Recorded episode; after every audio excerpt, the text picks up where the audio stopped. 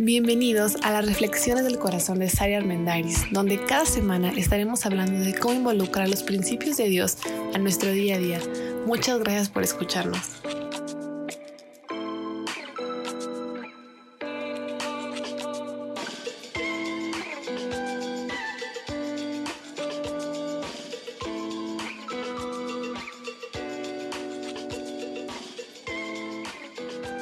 Hola, hola, bienvenidos a este nuevo episodio. Me siento muy contenta de volver a estar en este espacio juntos platicando acerca de cómo mejorar nuestras relaciones interpersonales.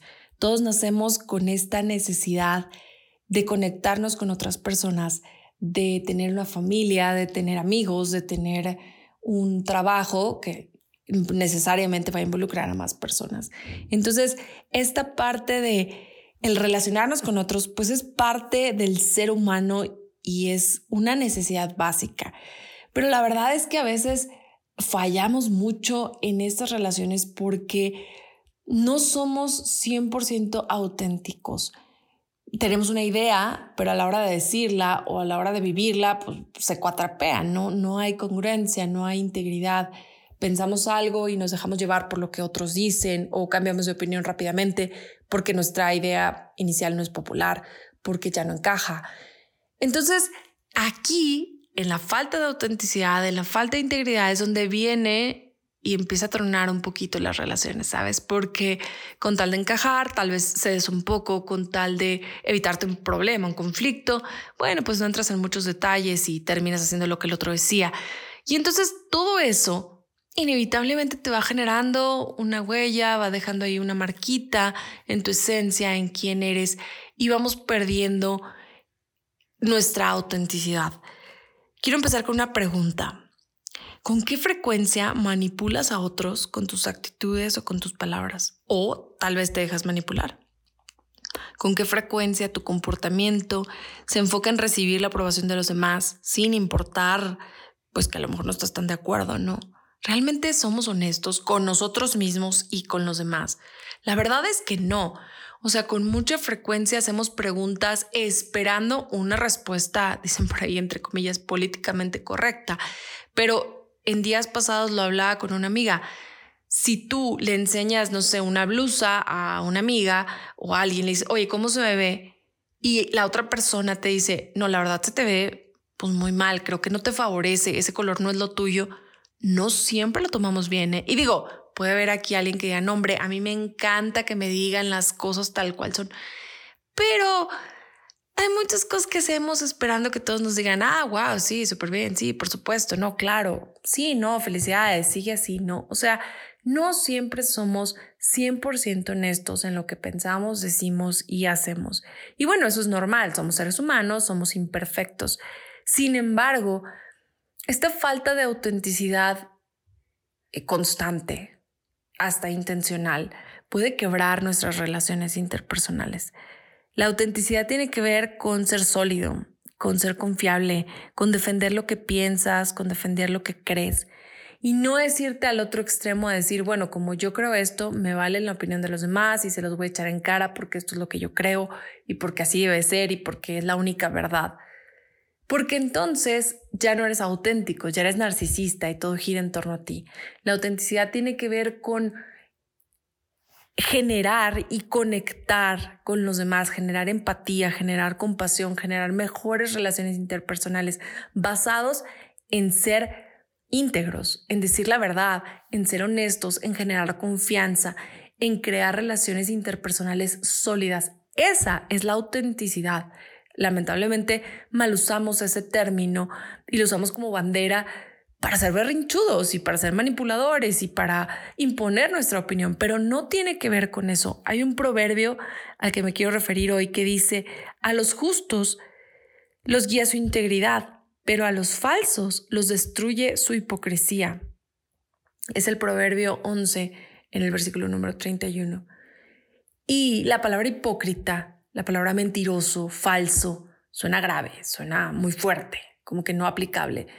Pero cada vez que no digo todo lo que quiero decir, cada vez que no externo mi opinión al 100%, cada vez que trato de manipular a alguien o me dejo manipular, cada vez que cambio de opinión para encajar en un grupo, para no meterme en problemas, pues no estoy siendo honesto, o sea, estoy siendo como que una persona conmigo mismo y una persona con los demás.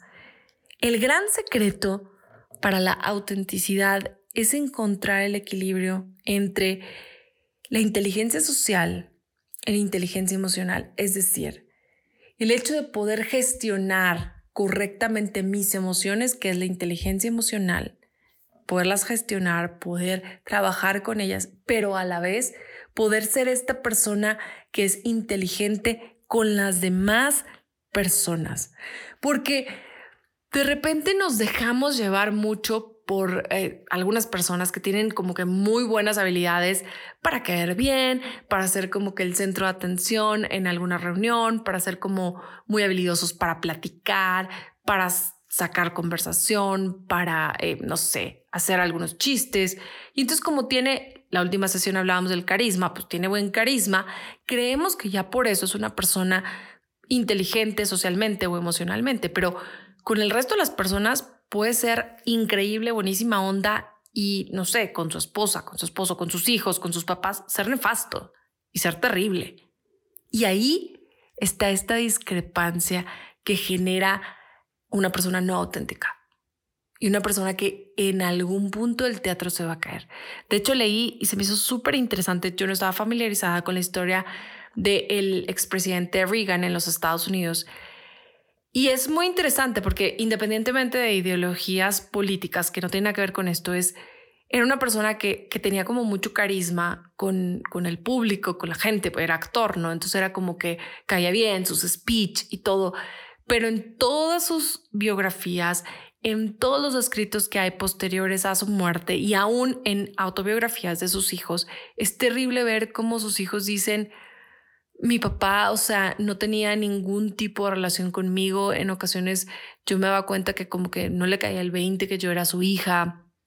En la graduación de uno de sus hijos, en, en lugar de ir a felicitarlo, llegó y dijo, yo soy Ronald Reagan, ¿tú quién eres? Y se cuenta que las personas más cercanas que trabajaban con él en, en su cargo como presidente, la verdad es que todos decían, no tenía ninguna palabra de consideración o de amabilidad hacia nadie. O sea, todo era en torno a él. Pero si tú lo escuchabas en la tele dar un speech, era como, wow, es buenísimo. Y eso me hizo pensar que no tiene que ser nada más el caso de un presidente de los Estados Unidos, ¿sabes? De novela. No, no.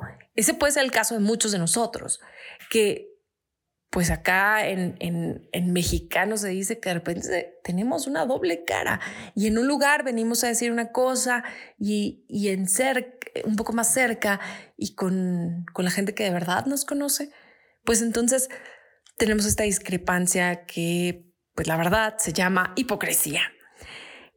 Hay una diferencia de polo a polo entre el narcisismo y el altruismo. Altruismo tiene que ver con ayudar, ser generoso. Y la verdad es que es imposible que haya una sola persona en el mundo que sea 100% altruista y nada narcisista. Narcisista viene de aquella persona que se ama excesivamente a sí mismo y, todo gira en torno a esa persona. Pero mm, es más probable que todos tengamos un cierto grado o dos grados o tres o muchos de narcisistas y de ególatras y el altruista no es tan, tan común. Pero en alguna vez, en, en algún programa de televisión, recordé algo que, que, con lo que estoy de acuerdo y es que nadie es 100% altruista porque la verdad es que ayudar a los demás se siente bien. Entonces, tú ayudas a alguien y lo puedes hacer con las mejores intenciones. A mí me encanta hacerlo, pero la verdad es que te sientes bien. Y digo, no está mal, es parte del ser humano. Pero este equilibrio entre que no todo gira en torno a ti pero también tampoco gira todo en torno a los demás. Este es el equilibrio que nos lleva a la salud emocional, mental.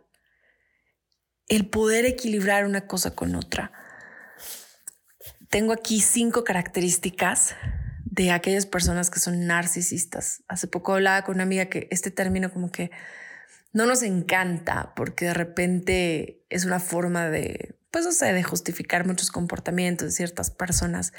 Pero la verdad es que todos tenemos algo de poquito ególatras. Al final, eh, Jesús lo dijo, o sea, bueno ninguno. Alguien viene y le dijo, en alguna ocasión alguien vino y le dijo, oh, tú gran maestro, o sea, tú buen Jesús, gran maestro, y dijo, no, espérate, o sea, bueno, bueno, ninguno. O sea, Jesús mismo dijo, ni yo soy completamente bueno y no hay ningún, y no hubo ningún pecado en él. Pero él reconoce que en realidad no hay una sola persona en el planeta Tierra que puede ser 100% buena. Nadie. Porque todos estamos corrompidos por esta egolatría y vanidad de querernos ser el centro del mundo. Así que bueno, el narcisista por definición tiene que ver y podría ser como un buen autoexamen personal. Una persona que está enfocada y enfocas la comunicación, enfoca las acciones, todo es alrededor de él. Sabes, lo hemos hablado mucho. No importa lo que digas, siempre va a tener una idea mejor, un ejemplo mejor, algo que contar, algo que decir. Se le dificulta mucho mantener relaciones saludables con otras personas. Tiene mucha falta de conciencia de la situación.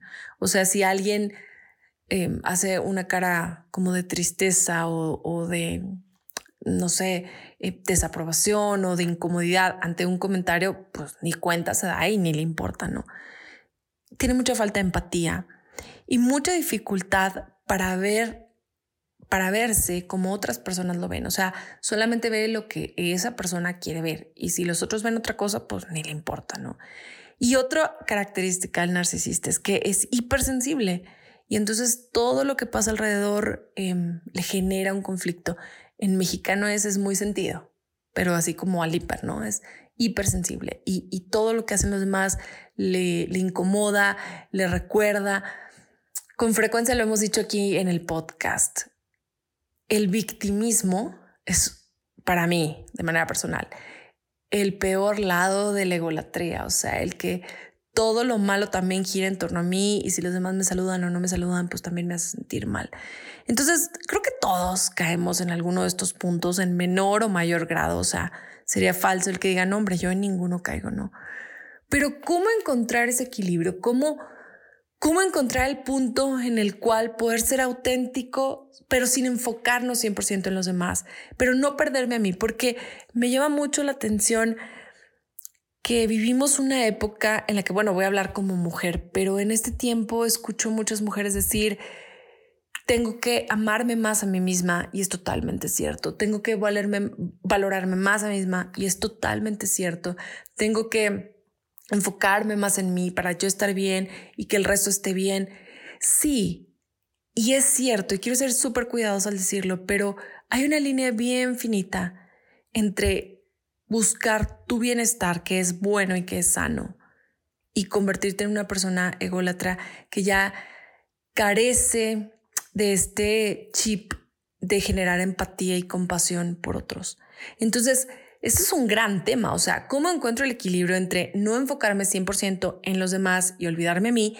Y cómo no olvidarme a mí y, y enfocarme un poco más en los demás. ¿Cómo encuentro el equilibrio? Les voy a dar cuatro ideas para lograrlo, pero antes de eso les voy a dar la mejor de todas las ideas y es, necesitas enfocarte en Dios, en lo que Dios piensa de ti. Lo que Dios piensa de ti no está determinado por lo que haces o lo que dejas de hacer. Y eso es el gran mensaje que Jesús vino a dar. Dios nos ama porque decide amarnos y ya, porque quiere amarnos y ya. Lo único que tienes que hacer es decir, yo reconozco que no puedo solo y necesito que necesito, o sea, y reconozco que necesito tu ayuda y necesito enfocarme en ti. Y siempre me gusta traer a la memoria que yo haga mucho o haga poco por otras personas, yo sea buena o mala mamá, yo sea, no sé, em, buena o mala profesionista, Dios me ama igual. O sea, no es como un checklist de cosas que tengo que hacer para que él diga, ah, wow, Sara, ya me impresionó, la voy a armar más. No, me ha amado igual siempre, en mi peor error y en mi mejor momento. Entonces, el mejor consejo de todos para encontrar este punto medio entre que no se trata todo de nosotros, pero tampoco se trata todo de los demás, es, ok, voy a filtrar las cosas a través de, uno, entender que Dios me ama por quien soy y porque decidió amarme y porque yo respondo a su amor dándole mi vida. Y a partir de ahí, soy responsable de mí y me cuido y estoy al pendiente de mí y no me dejo y doy mi punto de vista y soy honesto, pero también soy considerado por los demás, pero también soy amable con los demás.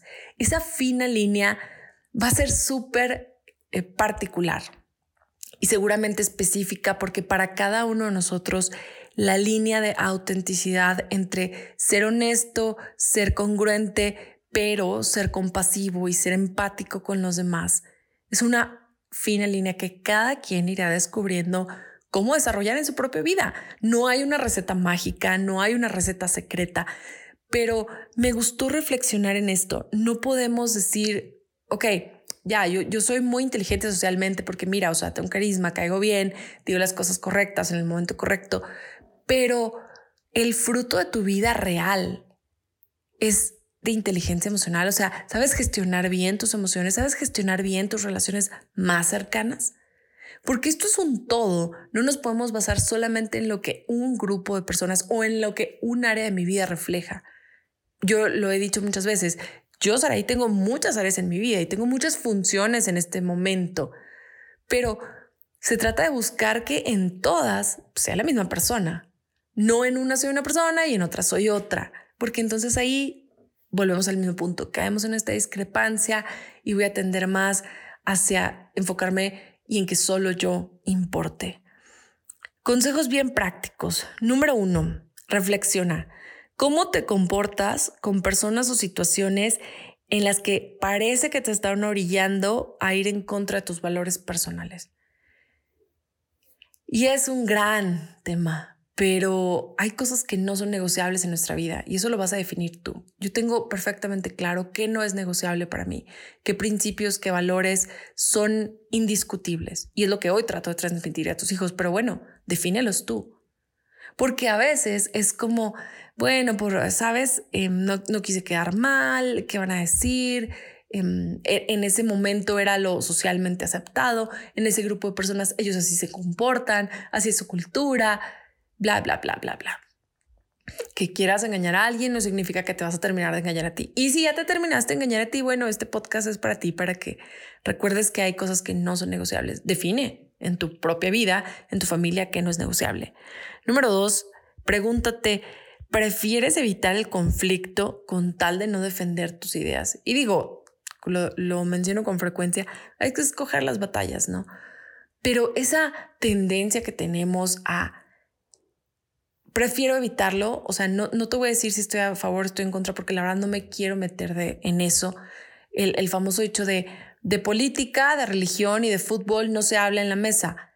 Híjole, va a estar bien complicado porque, o sea, la vida gira en alguna de esas tres puntos. ¿Sí me explico? O sea, no puedes evitar los tres, pero sí puedes hablar, puedes externar tu opinión y puedes ser respetuoso, porque otro polo es con qué tanta frecuencia quieres imponer tu punto de vista, porque eso ya no es ser auténtico. Eso tal vez va a ser querer controlar, querer manipular. Por eso les digo, es un, un punto en el que cada quien va a encontrar su equilibrio, ¿no? Consejo número tres, o más bien pregunta para reflexionar número tres. ¿Buscas la aprobación constante en otras personas o a lo mejor hasta em, quisieras manipular un poco lo que otros piensen con tal de que te aprueben? O estás siendo deshonesto a tus valores. Y este tema de buscar la aprobación en otros es complicadísimo, pero tiene que ver porque le ponemos nuestro valor personal en los hombros a muchas personas y les cargamos lo que nosotros podemos reconocer como nuestro valor a muchísimas personas, incluidos a nosotros mismos. Y como les dije, el mejor consejo de todos para mí es que tu valor lo determine Dios, no lo determines tú mismo. Y por último, número cuatro, ten claro el mensaje que quieres transmitir. Ten clara la idea de vida que quieres transmitir, pero no para que te lo aprendas de memoria y sepas cómo actuar y qué decir. No, para que seas honesto, para que seas transparente, para que lo puedas decir a donde quiera que vayas y para que tu mensaje sea permeable en la forma en la que te comportas en esos momentos donde nadie te ve. Y, el mensaje lo transmitimos con los ojos, lo transmitimos con tu sonrisa, lo transmitimos en las respuestas, dice mi papá, de bote pronto, cuando nadie está muy al pendiente y lo primero que te sale ante una pregunta, ahí transmites quién eres. Entonces, antes de autoevaluarte, mejor reflexiona, ok, ¿qué mensaje quiero transmitir? ¿Cuáles son los valores no negociables? ¿Cuáles son las cosas a las que no voy a ceder? ¿En qué quiero basar mi vida? Y eso es lo que quiero vivir de manera auténtica, eso es lo que quiero reflejar de manera auténtica. Entonces lo voy a empezar a vivir no como una farsa, sino como un estilo de vida real. Y a partir de ahí, autoevalúate con qué tanta frecuencia, pues tal vez no eres tan honesto o lo evitas un poco o tienes alguna falla. Como les dije, yo creo que todos vamos a tener un chorro de fallas en este camino, pero la autoconciencia siempre nos va a llevar a replantearnos una vez más dónde estamos. Recordemos, la autenticidad no nada más es decir lo que pienso y lo que quiero porque tengo el derecho a decirlo o a pensarlo. Claro que tienes el derecho, pero la consideración y la empatía son la clave fundamental para que la inteligencia social se desarrolle mejor en nosotros y para que gestionemos mejor una relación con nosotros mismos y con las demás personas. Muchas gracias por conectarte, por estar al pendiente, por escuchar este mensaje. Em, tenemos mucho que platicar, así que te invito a que te conectes a Instagram como arroba del corazón de Sari.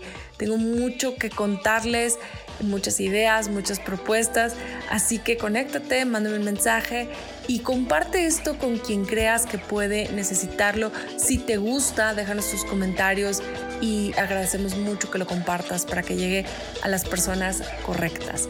Nos vemos la próxima semana y bueno, nos escuchamos, mejor dicho, la próxima semana y deseo que tengan un muy buen fin de semana.